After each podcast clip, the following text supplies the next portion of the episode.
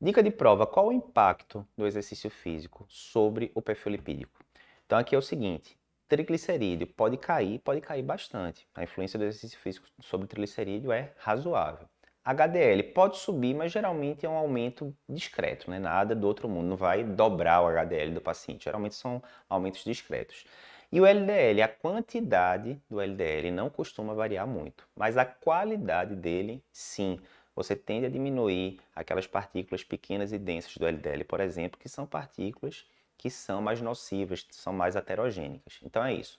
Diminui o triglicerídeo, aumenta um pouco o HDL, não aumenta de forma relevante a quantidade, mas sim a qualidade do LDL.